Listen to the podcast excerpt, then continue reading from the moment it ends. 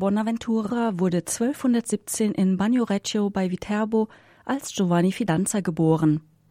Aus seiner Jugend ist als einschneidendes Erlebnis bekannt, dass er an einer lebensbedrohlichen Krankheit litt und auch sein Vater, der Arzt war, hatte keine Hoffnung mehr, ihn vor dem Tod retten zu können.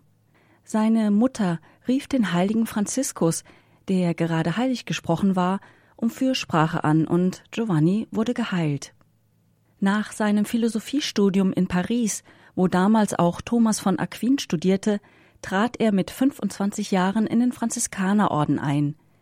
Er war begeistert vom Eifer und der Radikalität, mit der die Minderbrüder, die 1219 nach Paris gelangt waren, das Evangelium bezeugten. Im heiligen Franziskus und in der von ihm begründeten Bewegung erkannte er das Wirken Christi, wie er in einem Brief an einen Mitbruder später bekannte. Der Grund, aus dem ich das Leben des seligen Franziskus am meisten liebe, ist die Tatsache, dass es den Anfängen und der Entwicklung der Kirche ähnlich ist. Die Kirche hat mit einfachen Fischern begonnen, und sie wurde in der Folge durch weise und berühmte Gelehrte bereichert. Die Frömmigkeit des seligen Franz ist nicht durch menschliche Klugheit bestimmt worden, sondern durch Christus. Mit dem Ordensgewand der Franziskaner nahm er den Namen Bonaventura an und begann mit dem Studium der Theologie. Er erwarb die für eine akademische Laufbahn notwendigen Titel und verband eine breite Kenntnis der Kirchenväter mit profundem Wissen um seine zeitgenössische Theologie und Philosophie. Als Magister der Theologie entwickelte er ein reiches theologisches Schaffen und hinterließ einen großen Fundus an Predigten. Sein Kommentar zu den Sentenzen des Petrus Lombardus, dem theologischen Handbuch jener Zeit, gilt als einer der bedeutendsten des 13. Jahrhunderts.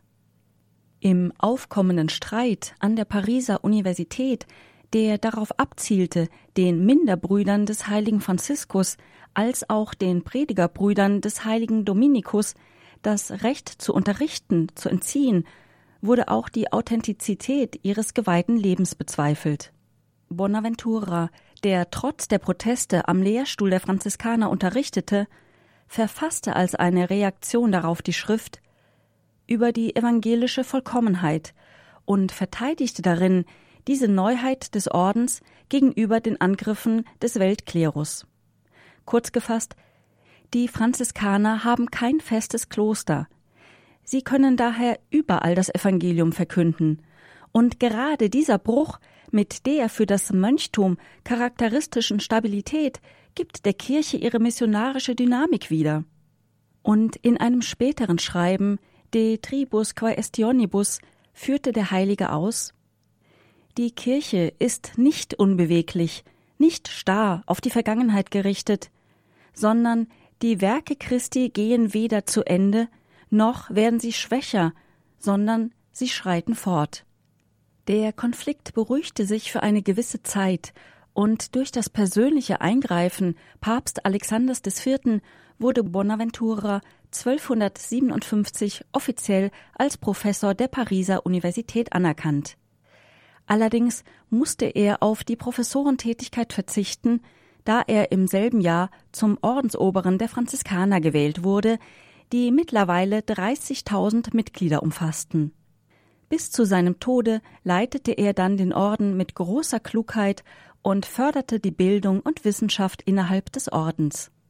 Verteilt im ganzen Abendland, Nordafrika, im Nahen Osten und Peking galt es, die Ausweitung des Ordens zu festigen, sowie für eine Einheit des Handelns und des Geistlichen zu sorgen. Unterschiedliche Arten, die Botschaft des Heiligen aus Assisi zu interpretieren, belasteten den Zusammenhalt des Ordens. Schon früh waren im Orden zwei Richtungen entstanden.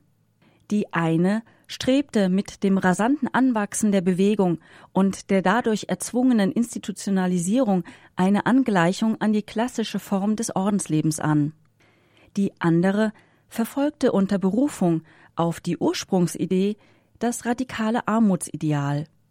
Um die Gefahr eines inneren Bruchs abzuwehren, nahm das Generalkapitel in Narbonne im Jahr 1260 einen von Bonaventura verfassten Text an, in dem Bestimmungen gesammelt und vereinheitlicht wurden, die das Leben der Minderbrüder regelten. Buonaventura versuchte eine mittlere Linie zu fahren.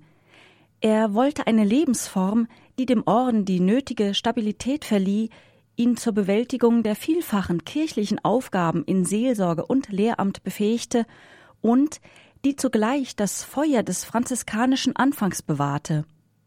Freilich gelang es ihm nicht, die beiden extremen Flügel für die Dauer an diese Mitte zu binden. Es gelang ihm aber, diese Mitte so zu stärken, dass sie als Träger des franziskanischen Ideals in der Geschichte weiterwirken konnte.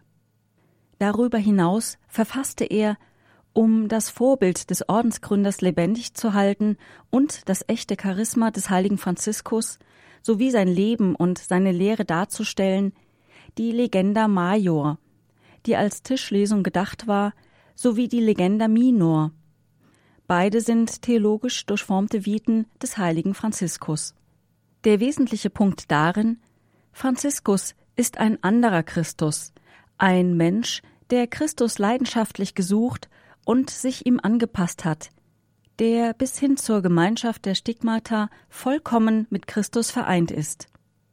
In seinem insgesamt wirkmächtigsten Buch Weg des Geistes zu Gott, verfasst im Kloster Laverna, wo der heilige Franziskus die Wundmale empfangen hatte, findet sich als Antwort, wie diese mystische Gemeinschaft mit Gott erreicht werden kann.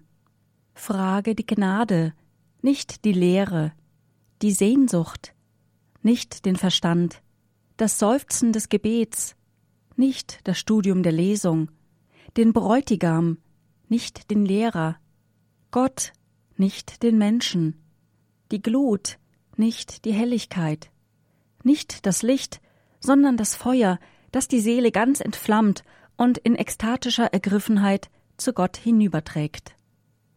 1273 erfuhr das Leben des Bonaventura eine weitere Veränderung. Im Auftrag von Papst Gregor X., der ihn zum Kardinalbischof von Albano ernannt hatte, wirkte er maßgeblich an der Vorbereitung des kommenden Konzils von Lyon mit, das die Union mit der griechischen Kirche zum Ziel hatte.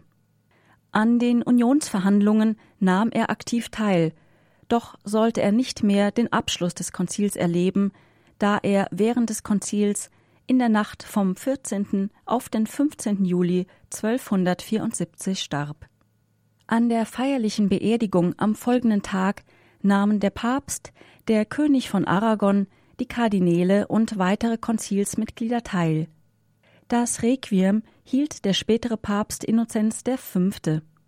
Seine letzte Ruhestätte fand er in der dortigen Franziskanerkirche, die bis heute seinen Namen trägt.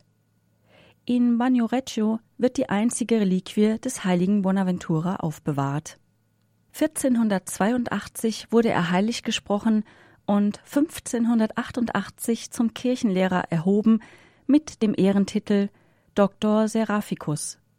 Vor allem als Autor geistlicher Schriften gehört er zu den einflussreichsten Lehrern des Abendlandes. Er ist einer der wenigen, die sowohl im Bereich der Theologie und der Spiritualität einen gleichermaßen hohen Rang einnehmen. Sollte doch nach seiner Auffassung die Theologie zur Mystik, zur religiösen Erfahrung hinführen. Mit seinen eigenen Worten ausgedrückt Viele sind wissend, aber nur wenige sind weise.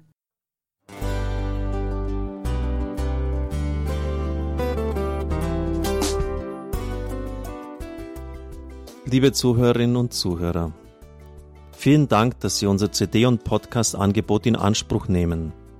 Wir freuen uns, dass unsere Sendungen auf diese Weise verbreitet werden. Dieser Dienst ist für Sie kostenlos. Für uns ist er allerdings mit einem nicht unerheblichen finanziellen Aufwand verbunden. Deshalb sind wir für jede Spende dankbar. Alle Bankverbindungen unserer Spendenkontos können Sie über unsere Homepage horeb.org unter dem Menüpunkt Spenden einsehen. Dort besteht auch die Möglichkeit, online zu spenden. Natürlich nach den neuesten Sicherheitsstandards. Sie können diese Informationen auch bei unserem Hörerservice unter der Telefonnummer 08328 921 110 erfragen. Ich wiederhole die Rufnummer 08328 921 110. Vergelt's Gott für Ihre Unterstützung. Ihr Pfarrer Kocher.